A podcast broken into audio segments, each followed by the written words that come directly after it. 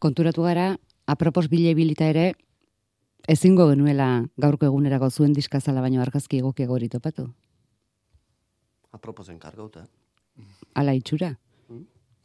Paisaia elurtua, arbola elurrezko soinekoa soinean duena. Nongo arbola da? Kristone garra. Ederralda. Nereza bai. Ba, batzuentzat diskazaletan bakarrik ikusliteken erretratua. Zuek nondik nora ateratakoa da. Lagun baten argazkia da hori. Indala urte batzuk erakutsi zigula argazki hori, eta gustau zigun, hainbestez, e, erakien duen, bueno, pentsago duen momentu hartan, lehenuo berandu disko baten azala izan emartula. Horrek. Zerbait iradokitzen dizue? Mm, Neuri, bai, dakit. Ota Dauke zuzara horretaz arduratzen dena, ez da? Diseño parti bai. Bai. bai. E, ez dakit, dauke, lasaitasune transmititzeu, asko, ez? Dana zuri zuri kalma hori, lasaitasun hori bauke, baina bestera batetik bauke paisaje gor baten kutsu hori, ez? Otza, E, gustatzen zaizkigu kasualidadek, ze justu zuen ondoren Lara Odrio Zola etorriko da, novela bat idatzi du, eta arbola elurtu badauka ilustrazioan, berak ere. Ez genekin elurra etortzeko zenik, eh? Zuek bai, nola nahi ere, Lara Odrio Zola geroxeago etorriko da, gurekin orain, rotaldeko bikide, baiagoan entzungo dugu haien konpainian. Arratzean, urte sasoia edozein dela ere, elurra, eleberri eta diskazaletan topatzen duen irratsaioa, elurra arrotz duten bazterrak ere zuritu dituen egunean. Bederatziak arte, Euskadi irratian. Thank you.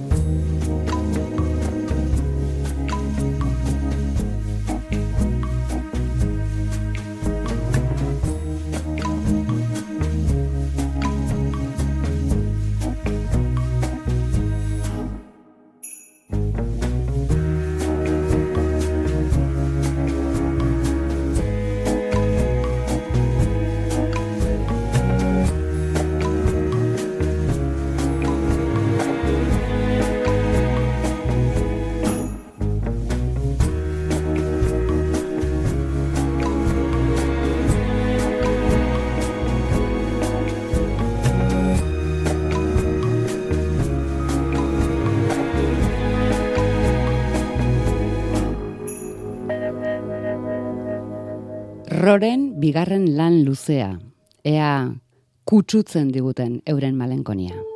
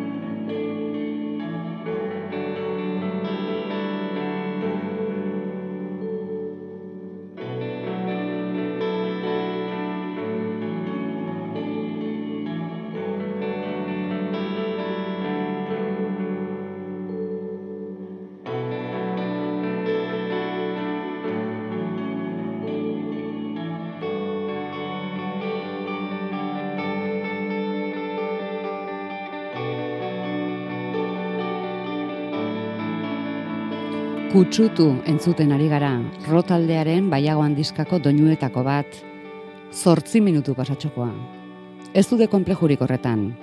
Hasi, pixkanak hasi, suabe hasi, eta indarra hartuz joaten dira, hartarako beharra dina denbora erabiliz. Zortzi minutu? Ba, zortzi minutu. Amaika minutu? Ba, amaika. Mugari gabe, behin hasita, bukatu nahi ezpalute bezala. Ez dute hitzen beharrik sentitzen. Musika nahikoa dute, esan nahi dutena esateko. Badute ordea ezaugarri bat, lehen biziko diskakoa bera, elkarrizketa egiteko amu tentagarri dena. Izenburuak. Diskarena da baiagoan eta doinuenak kutsutu hau, baina entzungo ditugu umeakumeko ikaror, laaki, labasi, atxari eta doinuak nola egiten dituzten kontatzen diguten bitartean, iztegia aberastuko dugu rotaldeko bikiderekin.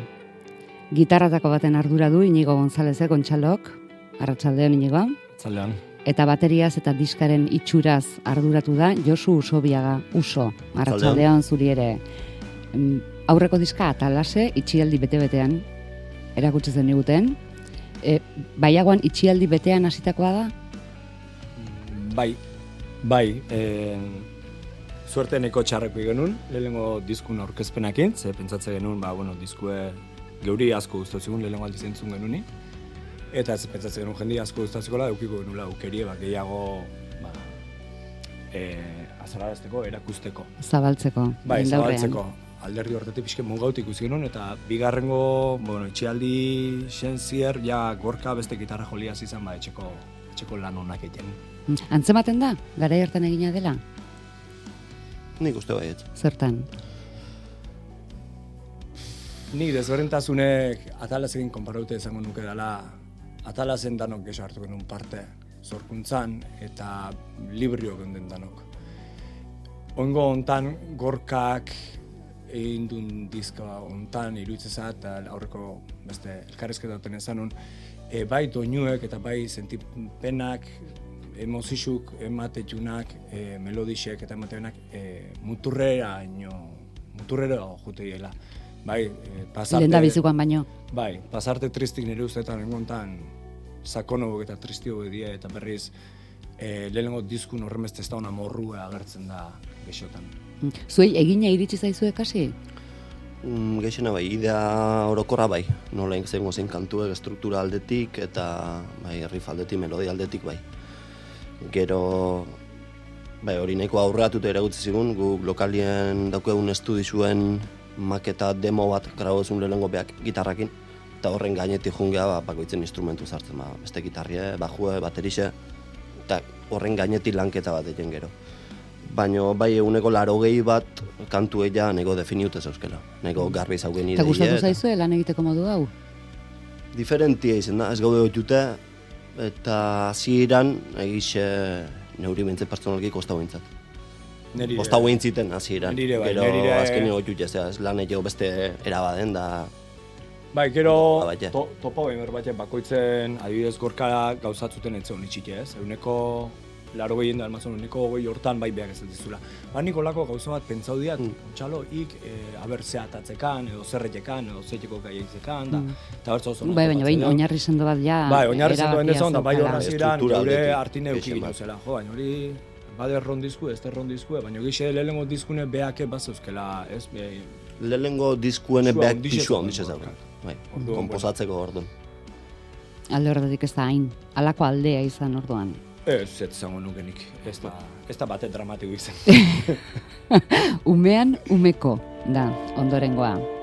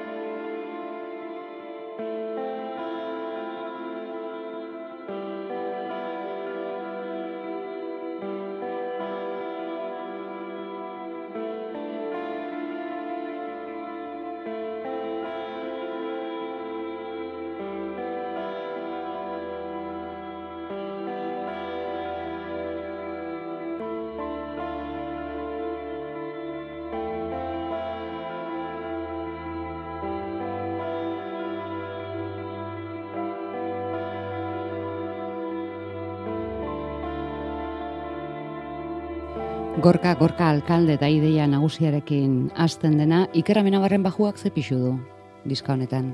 Ondixe. Bajuek espaldi maulina garbia markatzen ez. Base herrimiko izango du, bajo bateria garbia espaldi mauzu. Mikel iraetaren traste gehiago alere? Aurreko disku baino geixo, oingo hontan. Bai, presentzi geixo, lan geixo, elektronik aldetik, bai. Mm. Hau, amaieran izaten da edo edo edo doinua aziz doan neurrian? Zer, elektronikia? Bai, Segun, ze kantutan. Igual kantu baten bai eman behar du pisu elektronike, ordu nazirati hau ezu elektroniken ego garbi. Kantuek gitarreruo baldima, gero sartzen junek ez. Mm. saiatzen gara ulertzen nola egiten duzuen kantu bat. Mm. Bai, elkartu bide- zineten lehendabiziko egunaz akordatzen?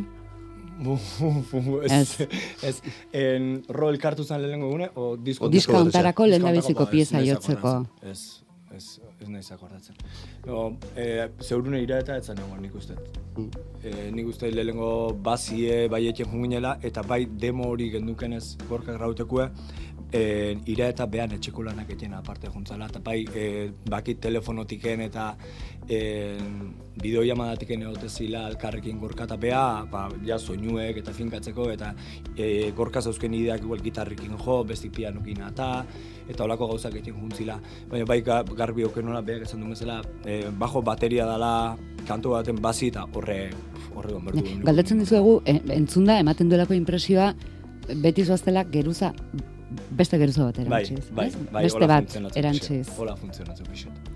Bai, geruza bat ondo da honin bestik sartzen muteka. Nik uste gorkan lanatiko heli dela bat e, gitarran geruza bat sortzeu, eta gero beste bat sortzeu izango nukena bere, bereetan ere gitarrak. Eta gero hor ja juta pentsatzen baju da baterixen nola jungo bien. Eta gero azkenik pindipi uste elektronik egiteko. Bai, ez da kapazka, kapak gehitzen jun, diskun bertan etzion, o grabazizun etzion egin beste kapa sobrepozizio, zango dugu. Aldi beren doaz. Bai, grabatzeko era naturalo den, eta gero direktuen defenditzeko ere bai, porque ez du dixun eileiken sortzi gitarra grabau. Kapagi, kapagi, kapa. Baina gero hori agar nola defenditzen, eh? Bai, hori- Orduan, bai den kapak gehitzen, baino Ba, Bai. Baina sortzeko, gero jotzeko elkarrekin arazorik eh, izan, Ez izeteko. izan Ez, gabe. bai, Hori hori da, e, guk nahaztea bialduko nunin em, Katalunia e, behasik ez baina esto hori, ba oso simpli zala zela, ez? oso gauzak gutxi bezala zaudela, eta hola, altzan da, bai, bai, holaxe da, da gauzak etxetxo, simple etxetxo. Zekio hori defendiu merdeu, zuzenin. Eta askotan ez eta, boa, betu ze dizkazo daukeen, eta guazen zuzenin ikustea, baina zuzenin ikusi eta, uh, ze pasatzea, ez? Desinflauteko grupo Bai. bezala. Eta gu garbi genuen, gu gehana geha. Da diskun eta eta direktune holaxe. Bai, Berdin entzuten dira. Bueno, Ba, berdin. Aldan antzekona, Bai, aldan antzekona. Baina uste lehenengo diskukin konparaute daula kantu bakoitzin informazio geixo, o kontraste geixo. Ez? Estilua igual progresibo dala. Lehenengo entzunaldireko ez da alako disko erreza entzuteko. Informazio geixei da olako. Bulkamixo asko, riff diferente asko, era batea astea, bai, gero kora, bera, beste riba hartu. Uste da alde hortatik geixo dala kapan asuntu baina. Bai. Da gero melodi desentez gexo da, bela, igual biharrengo diskonta lehenengo baino. Da, abestixe behasek iluzio bedi da, orduan bai, emate bela aukerie, ba, olako gauzak gaina alizeteko. Bai, be- jolas horiek egiteko. Bai, hori. da. Baiagoan du izena lan honek eta barruan du izen bereko doinua. Hauxe da.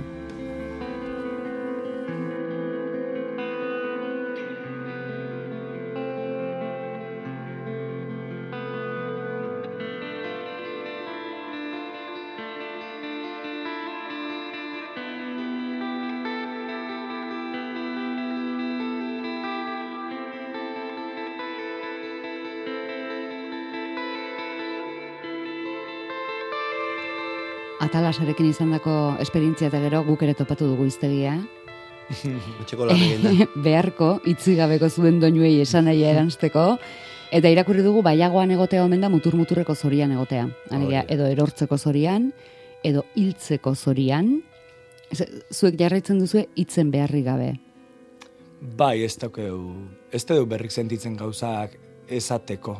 E, igual esateko baino gixo da, Itzez, esateko. hitz ez esateko. Baina bai, entzulik gero behan interpretazio propixo bat ilekela entzuteunakin. Da, guk pasartik proposatzen jau, da pasarte hoxetan entzuliek beak bidaiatzeu gurekin nahi duen lekure. Bai, ze ze bilatzen dute zuen doinuetan esango dizuete, ez? Edo egoera bat, sensazio bat, giro bat, Mm, bueno, nik Danetik, danetik atu dugu pixket. bai, bai. Pixket atu dugu jendi esan diguna, ezken ni ezin duzuen kontzertu bat egun, ezken negarretet. Ze, gogoratzen nahi zundala gutxi zen atxekin. Eo, bestatzuk gara zutuko, bai, nire alaba gaurroa itzen hasi da, eta negarrez hasi da. Asko negarrea jotze be, baina beste batzuk ba, euskeu, ba, inderra emate benak, ez? Ze, e, lehenengo diskuna. Etxi garbitzeko ibiltze benak, Bai, baina batzu- bai, hori ere bai. eta horretarako behar da indar pitin bat, Edo zukaldatzeko. erritmo pitin bat. Zukaldatzeko ere, bai. Daneako, amodioak ere esan ziren batzuk. Neko harria mauzke batzuk esan ziren Arra, hori. Orduan, bueno, bai. Bakoitzen behak topa behar du. Ez deu, hitzek ez du behar. Ze koloretakoa da zuen musika? transparentia. bueno, lehenengo diskuen neko beltza hau txurixe portadatiken. Baina bai, neko, neko ilune da. Ikara, ikararekin badu zer ikusirik? Ikarorren gatik esaten dugu. Bai, mm, nik uste dut hor eh, bizi zen ditun egoerak eh, gorkatzi zen disko hau komposatzen nik uste dut hor bazadola incertidumbre o zer izangoak gure, ez? Guretaz hemendiken gutxirea, ez ez genekin. Eta nik uste hor badaola bildurre bat ja. Mm. Ikaror, zuek nola nahi ere ensaio gelan eta hitz egiten duzu gauza hauetaz? Ez noski, hariko zarete zuen rifaz, zuen... Bai, ez? diskuen gauzetaz eta Bai. hitzetaz eta Bai, Mm, ez asko. Gutxi, nik uste bukara prozesu dela. Ez da erraza, kantu instrumental bati izena jartzea hasieran. Hmm. Ez? Ez, lehen hasieran idei aukerin izatea, ezatea, ei ba, kantu hau da, kantu hau dek, hau. Ez. lehenengo Gero osatzen zenbaki joatea, segizetea. Zenbakia. Za- lehendabizikoa, bigarrena, Bai, hirugarrena. hau da, adibidez, zazpigarrena. zazpigarrena da. Ah, hori da zuen kodigoa, Bai, zenbakia. gure kodigu zenbakixe da. E, gero ja behin prozesu bukatzen inda ja badakigunin in, in, kantun ordena, horren aztegea zen, hori, abesti bauitzek zer zati nahi digun, zer proposatzeigun, eta horren aztegea askuen izte gixen behire, ze nolako hitze topaleke deun, eta baita hitze e, politia izan dugu, ez? Erakarri berdu. Horra, aztegea pixkat prozesu hortan, bukarako latzen prozesu. Hau da, doinu berrietako bakana bada besteren bat edo beste, ez duena asteko pazientziarik eskatzen. Ez? Ah. Zentzurik onenean, eh? Bai, bai. Zuzeno. Zu, bai, Zuzena. zuzenago, Bai. abiatzen dena. Bai, hau eta labazi dira, Bai, bai, zuzen bai. azten diena. Pare badaude. E, be, ze bestela hasten zarete beti geldo, Mhm. beroketa ariketak egiten bezala. Entzuleak badaki etorriko dela berrindartutako bueltaren bat, baina honetan ez dago zain egon behar. Ja hasiera hasieratik dator bere ritmora. Horrela atera zelako? Bai, ez dugu da. Ba, nik uste ba, bada hola arrazoi bat, eh? Da uste gorkak hori topauzula eta e, dala guk lehenengo dizkan adiez bai genula betiko post-rockeko behetik hasi go, gora igotzen hasi eta gero berriz behera igo, bai, dinamika hortan. Eta ongo ikuste genuen e, zuzenekotan ba, ba, ez gaudela otute hola zuzenin, holako doinu suabe, basuten, ba, prest, ez? Aditasun hori preste otea. Eta gorka gordun nik uste hemen nintzula, hasiko gara kanto batzuk, bla, lelo muturrekukin. Eta muturreko horrek bi egongo naiz. Eta horti datoz, nik esango nuke. Bai, zuzenea behire, bai. Zuzenea behireko Mm, Ez daukagulako entzuteko pazientziarik. Ez. ez daukagu entzuteko pazientzik. Euskal Herrixen, normalin, ez. Ez da itzuliko entzuteko pazientzia. Ez. Ez, Ikusi edunan arabera, ez. Ez, Zuen eskarmentuagatik ez. ez. ez. ez. Orduan, ba, entzuli beste era batea harrapa berrezu egixe da, disku entzutagun etxin harrapalaik ezatu, basu, basuti azite, baino en, zuzeneko baten zaio gara. Zuzeneko baten normalin izatea lagunekin nue parranda, eta zerbasa batzuk erango jut, eta ondo pasatzen. Ba. Mm, Hala egingo dute adibidez ostiralen bertan oinatin. Seguro. Edo emezortzian tolosan. Edo apirilean berri zen. Mm, berri zen ez da, barraik. Orduan igual ez. Atento nahi igual behar zen. Bai. Pazientzia gixago hartuko Bai, dute, bai, han bai. behar bada. Ze tokitan entzuten da ederren zuen musika? Mm, nik, esango nuke, nik entzun detenatiken, kotxin. Kotxean, Nik neuk kotxin aitzet guztokona. Ba, bidaiatzakun, ba, jartzezu eta hori hor da. Bideia luzeetan ere, Bai. kompainia luzea. Bai, hori. Bai, da inorrez egon ez balmao kotxin beste inor hobeto. Mhm. Zetokitan ezingo litzateke entzun?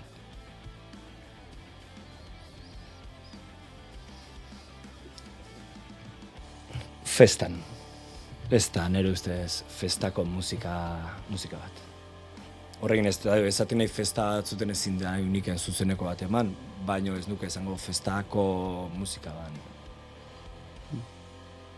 Segun, ze festa. Zegun ze festa. Segun zen mugimendu egin dute jendeak, ezta? Zuzen, Bai, zuzenekoetan diskaren ordena errespetatzen duzue? Ez, Ez. ez, ez. Ez dugu errespetatzen. Ez que diskue, ez da, etxina hitzeko edo bidaiatzeko ordun era batea entzun behar da, eta rock beste, beste gauzatzu euske eskaintzeko ez da bakarriken diskue. Rock zuzenin, lehenengo diskoko kantu bauzke, oso disko ona na, ustetan mintzat. Eta orduan danan nazketa duzu, ba, nik lehen zen dizuten aintzuli harrapatzeko bide hortan. Hala ere zuen eskarmentoagatik ikusi dugunagatik ez da komeni geldo hasi eta gero indartzen joatea, ez? Ikusi egunatik ez. Ez da, toko zakulako iguel, ostirel gaba, zapatu gaba, jendik lagunekin juntatzea para zerbeza hartu, eta fondoko musiki egeixo da, ambientatzeko, ez? Atentzizua prestatzi. Baina, seguro somatuko duzuela entzulen artean ere beti bakarren batzuen munduan barneratu dena era bat. Batzuk bai, batzuk bai, bai, bai, bai. Bai, bai, da esan etxe gue kontzertu bukatzen ni normalin gerturatzei eta boa, sartu inaiz da kriston ondo pasaet. Sartzean Bai, bai, baina sartu orokorrin, jendie, hauts bat espaldi mauge, o frontman bat espaldi mauge, on eski egultzat. Hauts bat espaldi mauge, atentzizio prestatzeko, Ni uste, jendik junik ezagun. Zuek nola amaitzen duzue, kontzertu bakoitza? Aldantara ematen. Penaz, nekatuta, eh, Ni asetuta... penaz, penaz normalin kontzertu oso motzak emate jau. E, bo oso motzak, berrota mar minetu horri zetea. E, batipat hori, ba, leno adiote horren barrun daulako ez. Azkenin ez balmaguzu ahotziken e, pertsona batzuk ba, adioti horren beste denboran kostai izango. Orduan, ba, bueno, berrota mar minetu da, gure denbori kalkulatzen duna kontzertu batena. Eta ni azkeneko kantu ez da nien askotan penatan. Hori azkarregi pasatzea dana. azkarregi. Pasatzea dana ez du pixke... Berrota mar minutu ditu, baina azkenin zenba jotzen ditu. Boskanto. Bai, bai, bai, bai, boskanto asko jota Azkar zen. Bai, azkar Bai. pasatzea, azkar pasatzea. Da pena alderdi hortatik. Baina nik oso, nik azkeneko kontzertu, azkeneko bisetan oso oso ondo pasaet. Oso oso ondo pasaet, eta gero bate bukatze du normalin oso goxen, kanto oso potentikin, eta orduan izatea, bah, jazta. Momentu ontarte zai honaiz, ja. momentu hortante zai honaiz kontzertu oso da, bukaeri egin lertu. Eta jazta, eta ja bukaia, eta jazta, berrez lasaitasun ator. Ba, alaxe izan da dile urrengoetan ere, zer guri kontzertu honetan ere gauza bera pasatzen zaigu, oso azkar pasatzen zaigu denbora, asmoa genuen labas eta laaki ere entzutekoak, baina atxarirekin amaitzea pentsatu dugu, besteak beste hasiera dela jartzen duelako, kontra egiteagatik. Eh? Amaierarako hasiera, hasieraz amaiera, atxariz, beraz. E, Gontzalo, uso, baskerrik asko erakustera etortzeagatik, eh? eta jendea rotu dezazuela Eskerrik asko. gatozen kontzertuetan eskuminak besteei. Eskerrik asko. Eskerrik asko.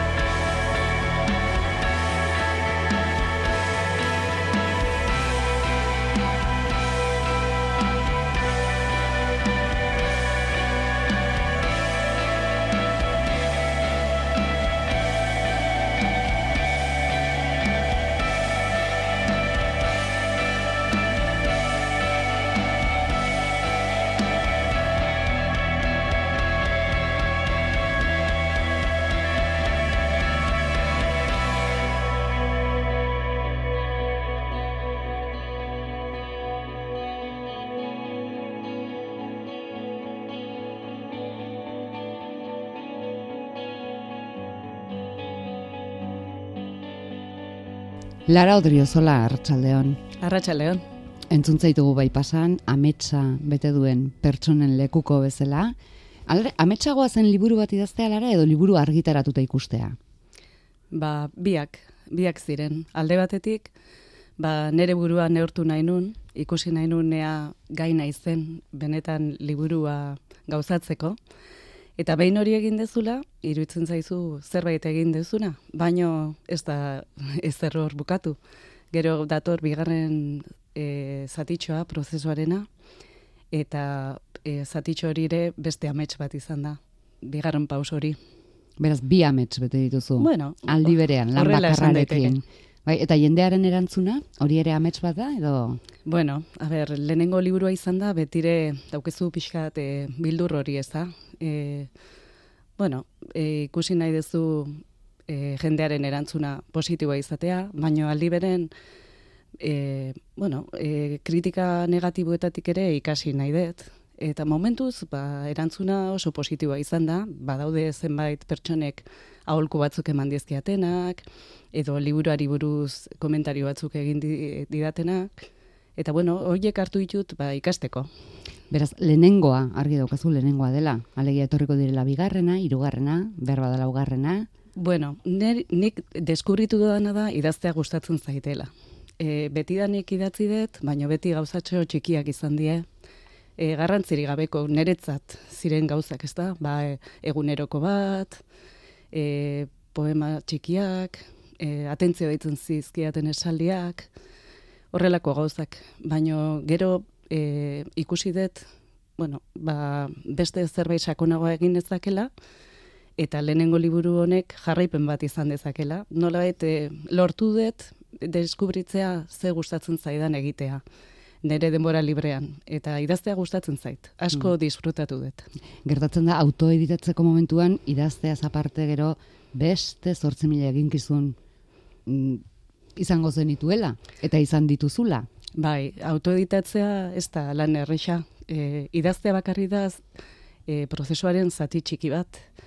Gero, ba, erabaki pilo bat hartu behar dituzu, e, erabaki behar duzu nolakoa nahi duzun e, portada izatea, erabaki behar duzu ea e, argitaletxeak eskaitzen dizun portadetatik abiatu nahi duzun edo zerbait pertsonalagoa nahi duzun, erabaki behar duzu zenbat ale kaleratu nahi dituzun, eta bar, eta bar, e, erabaki asko hartu behar egia esan. Bidean eskerrak zuk izan duzun lengusina idazlearen laguntza, ja bigarren liburutik aurrera ja zure lengusinak idazle eh, sentitzen dela aitortu du gaur arratsaldean bai pasan. Alare etzaitugu lara ametsei buruz hitz egiteko gonbidatu iktus kontatzeko baizik.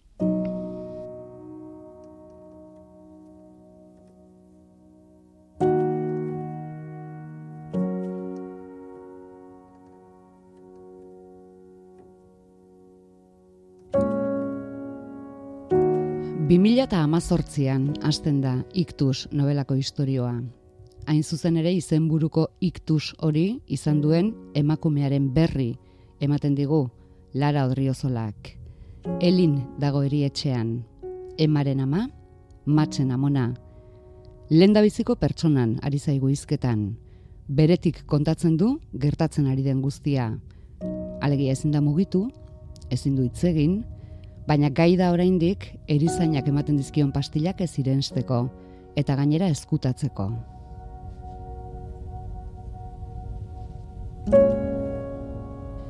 Ia berrogei urtez egin behar da atzera, mila bederatzireun eta irurogeita emeretzian, elin gazte umeza ikusteko.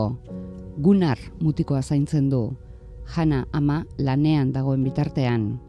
Bururatu zaie, oporretarako etxera joatea, mutikoak, berezia da gunar mutikoa, Asperger sindromea du, itxasartzeko jolasetan gozatu dezan. Itxasoak ordea, jolaserako baino, tragediarako bidea ekarriko du. Hortik aurrera, denboran atzera aurrerak eginez, emakume protagonista guztien historioa ezagutuko dugu. Ikusiko dugu Emma, ama Elin eta seme Match zaindu ezinean, amari konpainia egiteko emakume bat kontratatzen. Larson Andrea aurkituko du zeregin horretarako. Ikusiko dugu jana semea galdu ondoren buru osasun arazo serioekin bizitzen aurrera egiteko arazoekin ezagutuko dugu elinen tragedia, tragedia ondorengo historioa ere. Ustekabean aurdun geratuko baita. Emakume bakoitza bere zauri, bere min eta bere ezinekin. Isabel ere ezagutuko dugu mentez inspektorea, emak izandako istripu baten aitzakian arrimatuko baita beste emakume hauen gana. Eta dena Suedian gertatzen da. Galdetuko du bate baina goiak, eta ze, ze arraio egiten du legazpiko alabak Suedian kokatutako novela beltz bat idazten? Bueno, ba, nik argi neuken, noiz baiten zerbait idazten malimanun, e, Estokolmon kokatuko nuela. E, zergatik, ba, Estokolmon ikasi nun, Erasmus programarekin izan itzen urte betez, eta oso Erasmus programa atipikoa egin nuela esan dezaket, ba, garai hortan e, ikasle gehienek aukera izaten zuten bertako unibertsitateko erresidentzian gelitzeko, baina nik ez nun lekurik aurkitu. Eta, bueno, ba, gizon ingles baten etxean alokatu nuen gela bat. Nere esperantza zen, ba, nere ingles maila bertan pixka bat hobetzea eta ahozko tasunean pixka irabaztea. Baina e, pertsona ura, bueno, e, arkez nindu oso ondo tratatu, horrela esan dezakegu. Eta, bueno, ba, egun batean, e, Estokolmoko parte zaharran e, pasio bat ematen ari nitzela, entzun nituen ahots batzuk, e, koru batetik, zetozen ahots batzuk, eta bertara sartu nitzen, Eliza batera sartu nitzen, azken bankoan eseri nitzen, eta entzu, entzuten gelitu nintzen. Eta neri beti gustatu izan zaita bestea. Hemen ere kantatu izan dut, e, koru batzuetan. Eta orduntxe esan nun, jo, nahi hemen abestea gustatuko litzaidake. Orduan, e, abes batzaren emanaldia bukatzea etxein nuen, eta zuzendariaren gana jo nun. Elizabeth deitzen zen, eta esan nion, ba, neri gustatuko litzaidakela aukera mango balit koru horretan abesteko. Eta, bueno, froga bat egin zian, eta antxe gelitu nintzen. Eta ora izan zen nasiera berri bat Estokolmon. Ezagutu nuen koruko jendea, e, nere adineko jende gaztea, garai hortan, baina baita ere jendeldua, hartu ninduten bere, bere baitan, ba, e, bueno, ilusio handiz, e, ezagutu nun e, koruari esker, ezagutu nitun suediako bazter asko, eta sentitu nitzen etxean bezala. Orduan, e, esperientzia kristona izan zen, oso politxa izan zen. Ba, nere ikasketak e, aurrera egitea ez gain, ba, suposatu zon bizitzako esperientzi oso ona. Mm. Eta orduan, ba, bueno, e, handik etorri nitzenean, ba, asko jonuen ba, e, novela nordikoa irakurtzea ez da. Ba, Europako iparraldeko novela, eta gehien bat suediarra, e, norugarrare bai, finlandiarrare bai, Bueno, eta orduan esan nun, ba, idazten bali madet, nahi dut e, nere eleberria Estokolmon kokatu. Eta izango da, omenaldi txiki bat, iriari. E, neurri batean, ba, bertako lekuak aipatuko ditut, ezagutu ditudan ohiturak aipatuko ditut, bertako e, janariak eta bar, ere, ba, bueno, e, azalduko dira historian, eta horregatik Estokolmon duzu.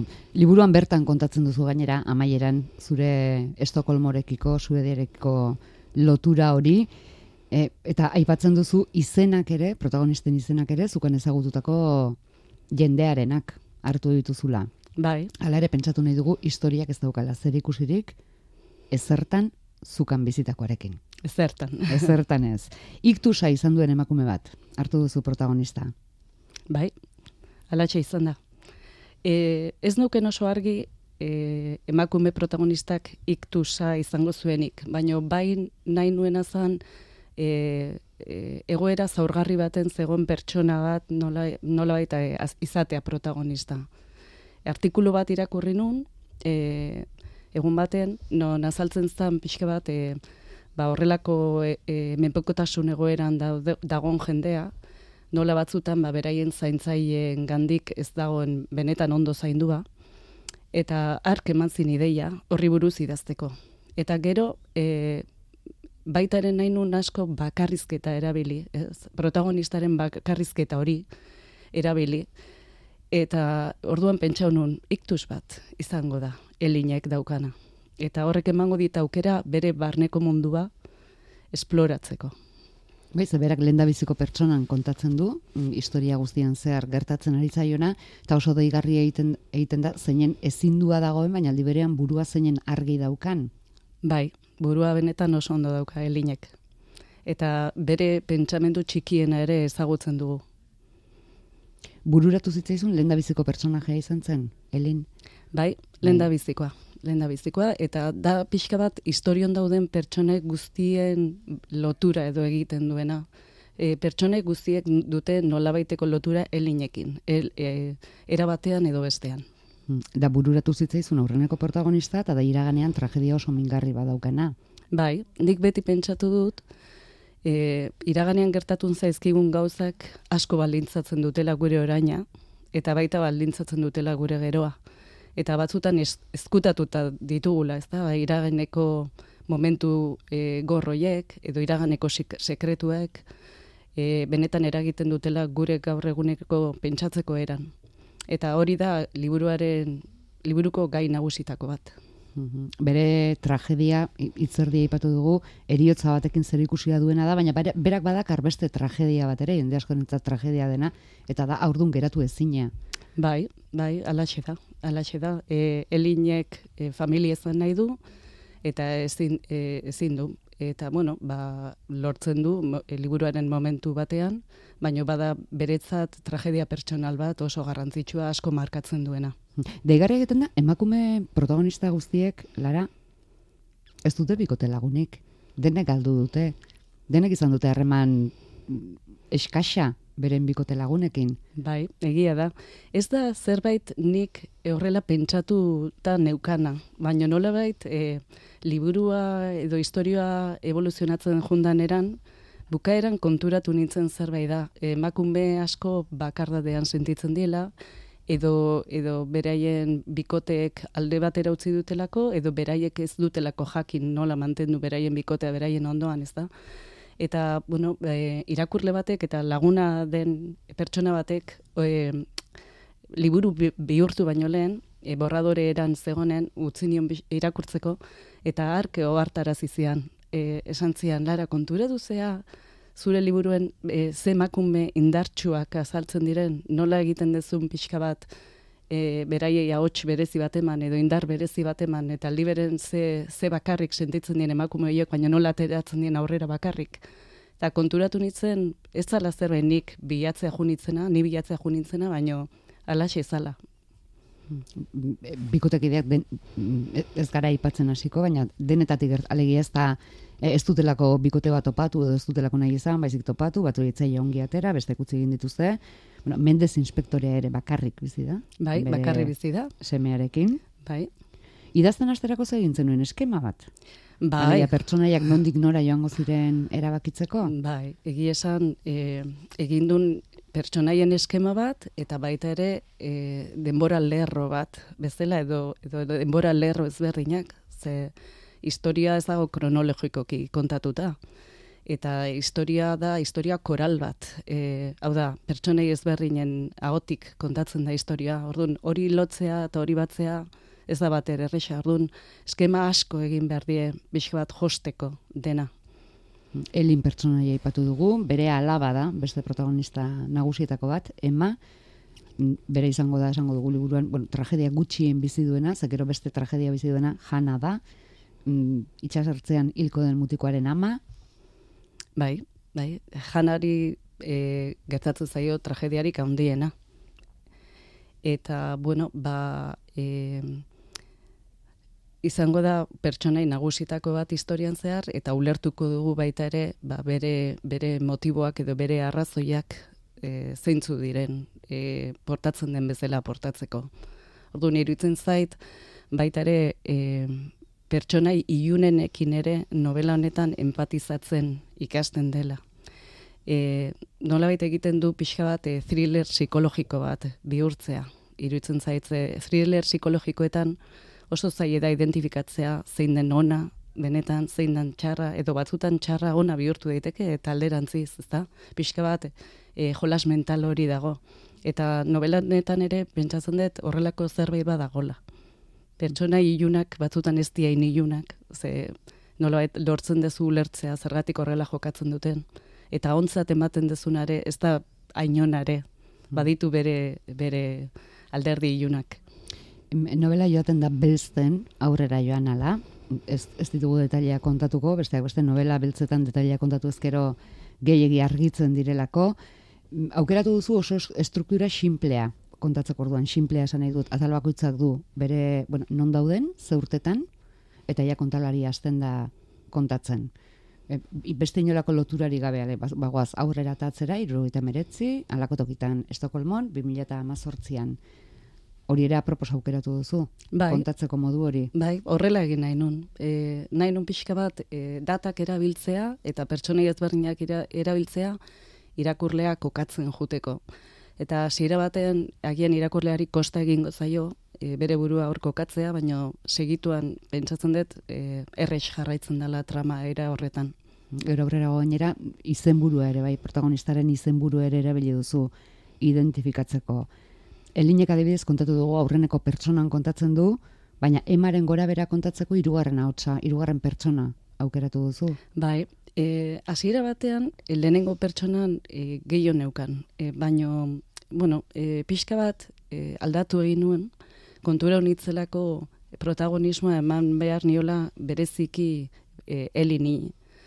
Eta saiatu naiz bera beti lehenengo pertsona mantentzen, baino gero beste pertsonaiekin gehiago jolasten. Eta baita irutzen zait, irakurlea, e, bueno, e, nolabait gutxigo aspertzen duela era horretan e, narratzaile ezberdinak aukeratuz. Gehienetan narratzaile lehenengo pertsonan daukagu, baino gero baita ere badaukagu narratzaile oro jakile bat. Hirugarren pertsonan kontatzen duena. Eta, bueno, joku hori gustatzen zait. Irutzen zait, egiten dula pixka bat, e, dibertsifikazioa sortu, nobelan bai, zean. Irakurlea gutxiago aspertu esan duzu. Bai, impresio hori daukazu. Ez dakit. Zeu aspertu egiten zara, beti ahots berean kontatzen dizutenean. Ez dakit, baina joko hori gustatzen zait. Gustatzen zait aldatzea, ahotsak aldatzen dituztenen, eta e, pentsatzen dut dala nobelarentzat plus bat. Eta horrela egin zenuen aurrera. Novela beltza ipatu dugu ez du ematen hasieran, drama handi bat ematen du, baina gero hilketa saiakerak eta eta, bueno, eta hilketak ere baditu. Beraz, e, espezifikoki novela beltzaren generoan sarlitek eta novela beltzetan hori denez, polizia bat ere badago.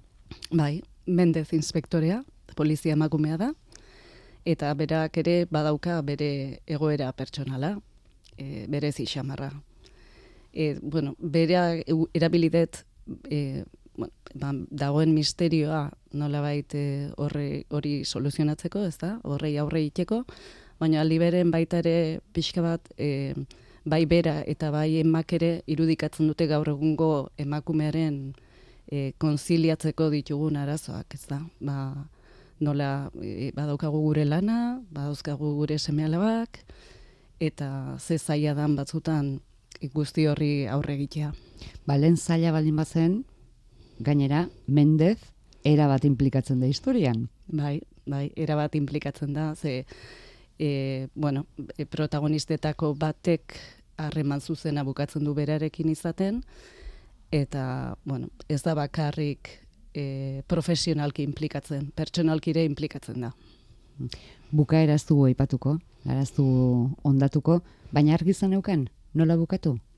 Hasiera batean ez, hasiera batean ez neuken argi baina gero e, pentsatu nuen e, bukaera hori eman nahi niola. E, eta aldi beren e, bukaera iriki bat utzi nahi niola irakurleari. Irakurlek erabaki zezan pertsonalki nola bukaera eman pixka bat historio horri eta ate bat zabalik utzi. Ez dugu aipatu, baina detele garrantzitsua da guretzat, gazteleraz idatzi duzula. Bai, e, nik gehiena, irakurri deten gehiena, gazteleraz eta ingeles ez da. Ni gaztelaniako eta ingleseko irakaslea naiz, eta euskera menperatzen dut pixka bat, baina ez nuen nire burue gai ikusten euskeraz e, maia txukun batean idazteko. Ez dut inoiz ikusi.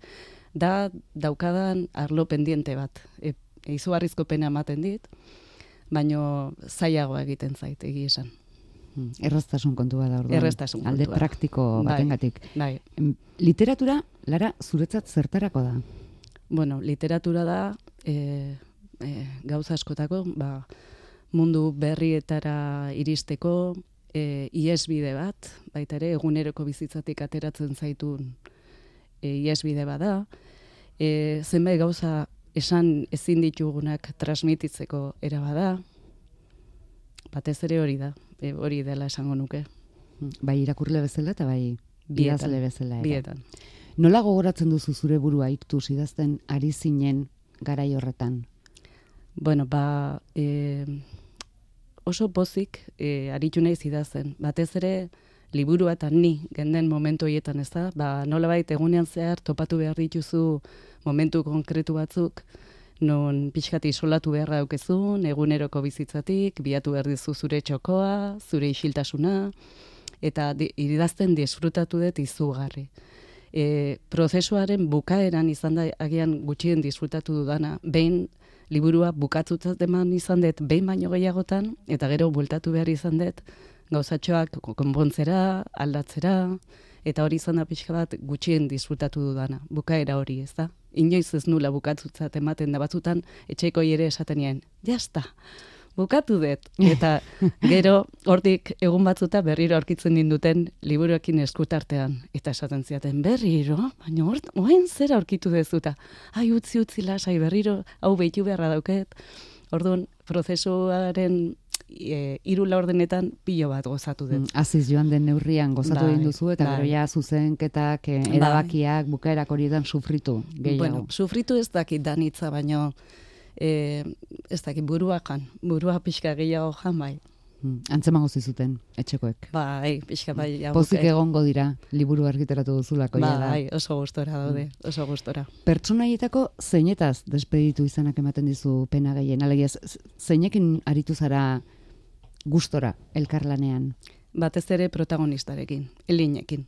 E, sartu nahi izan dut pixka bat bere azalean, imaginatu dut beti nola sentituko zen, egoera hortan, ezin komunikatu, guztiz isolatuta, bakarra de sensazio kontinuo batekin, orduan, bere buruan sartzea, e, e, di, bueno, gustatu zait, eta disfrutatu dut horrekin, Eta liburua bukatu danen egia esan pena pixka bat eman dit e, agur esatea. E, pertsonai asko, eh? baina batez ere elini.